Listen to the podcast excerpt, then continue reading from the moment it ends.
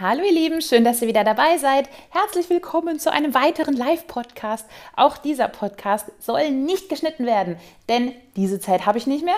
Und passend zu diesem Thema gibt es nämlich heute den Podcast Effizientes Arbeiten.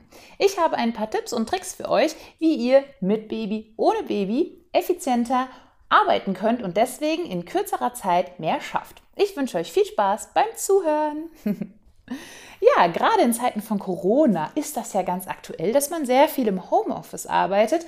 Und im Homeoffice fällt es vielleicht nicht immer ganz so leicht, effizient zu arbeiten. Aber meine Tipps gelten eigentlich auch für das richtige Büro. Also man kann sie auf beides anwenden. Deswegen kommen wir direkt zu Tipp Nummer 1 und das wäre, setzt euch ein Zeitlimit. Nehmen wir an, ihr habt eine Präsentation zu erstellen oder Headlines zu schreiben, dann sagt direkt von Anfang an, wie viel Zeit ihr dafür verwenden möchtet. Sagen wir, ich möchte Headlines erstellen und nehme mir dafür zwei Stunden Zeit, dann muss ich oder sollte ich diese Aufgabe in zwei Stunden Zeit absolvieren. Gurkt dann nicht irgendwie acht Stunden rum oder macht irgendwie was an drei verschiedenen Tagen und perfektioniert nach hinten und vorne, sondern sorgt dafür, dass ihr in diesen zwei Stunden wirklich konzentriert arbeiten könnt und das wäre dann Überleitung zu Tipp Nummer zwei. Versucht euch nicht ablenken zu lassen. Es gibt nichts Schlimmeres, sowohl im Homeoffice als auch auf der Arbeit, als regelmäßige Ablenkung. Denn dann kommt man einfach zu nichts. Da klingelt das Telefon, da poppt eine Skype-Nachricht auf, dann liest man mal eine E-Mail, dann geht man Kaffee trinken. Zu Hause schmeißt man mal die Waschmaschine an denkt sich, ach ja, jetzt mache ich mal das, jetzt mache ich mal dies.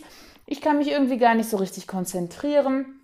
Leute, ich sage euch, so funktioniert effizientes Arbeiten nicht. Das heißt, schaltet Skype aus, legt euer Handy weg, geht nicht zur Waschmaschine, setzt euch wirklich vor den Computer und sagt, ich arbeite jetzt meine Headlines in zwei Stunden ab.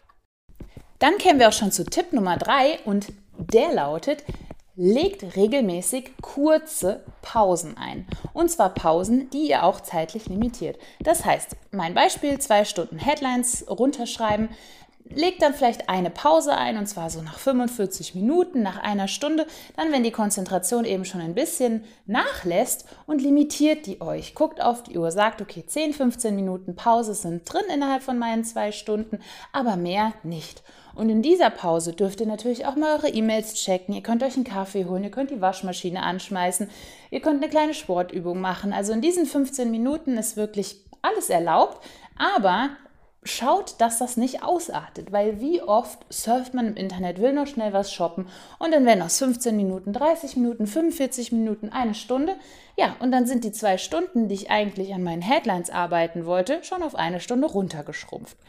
Also versucht euch auch die Pausen zu limitieren, nehmt die Pausen aber regelmäßig. Das heißt, nicht fünf Stunden durchballern ohne Pause, man geht nicht mal aufs Klo, hat nicht seinen Kaffee getrunken, war nicht an der frischen Luft, sondern sagt wirklich regelmäßig, okay, ich konzentriere mich 45 Minuten oder eine Stunde am Stück ohne Unterbrechung, ohne E-Mails, ohne Telefon etc. Dann nehme ich gezielt meine 15 Minuten Pause und da mache ich alles, was ich vorher machen wollte. Ich gehe in Ruhe aufs Klo, ich halte auch ein Schwätzchen vielleicht mit einem Kollegen oder ich rufe einen Kollegen an, wenn ich im Homeoffice bin, chatte ein bisschen, schreibe eine WhatsApp. Alles, was den Geist einfach ein bisschen ablenkt. Aber sagt euch, nach 15 Minuten ist diese Pause beendet. Die, diese Pause könnt ihr aber natürlich regelmäßig einhalten. Ähm, wenn ihr dann also nach einer Stunde wieder das Bedürfnis dazu habt, dann nehmt euch diese Pause. Aber einfach getaktet und nach einem ja, Zeitlimitierungsprinzip, würde ich jetzt mal sagen. Genau, so, dann gibt es noch Tipp 4 und den finde ich auch ganz wichtig und zwar äh, auf den eigenen Biorhythmus hören. Also das hört sich jetzt schwierig an, wenn man irgendwie einen 9-to-5-Job hat, aber ich finde gerade in Zeiten von Homeoffice kann man wirklich viel, viel besser auf seinen Biorhythmus hören, als das früher der Fall war. Es gibt Leute, die sind Morgenmuffel, es gibt Leute, die sind Abendmuffel, es gibt Leute, die wollen am liebsten nachts arbeiten und sind da am effizientesten und äh, ja, ich sag euch was, dann arbeitet halt, wann ihr Bock habt und wann ihr euch fit fühlt. Ich persönlich finde, es gibt nichts Schlimmeres, als dann zu arbeiten, wenn man überhaupt keine Lust hat, wenn man müde ist, wenn man eigentlich irgendwas anderes machen will, wenn man irgendwas anderes im Kopf hat, wenn man vielleicht schlecht gelaunt ist oder wenn man auf diese Aufgabe keinen Bock hat. Ja, das gibt es. Auch bei Leuten, die ihren Traumjob machen, wette ich, gibt es Momente, wo sie sagen, boah, ich habe da jetzt keinen Bock drauf. Und dann finde ich, zwingt euch nicht dazu.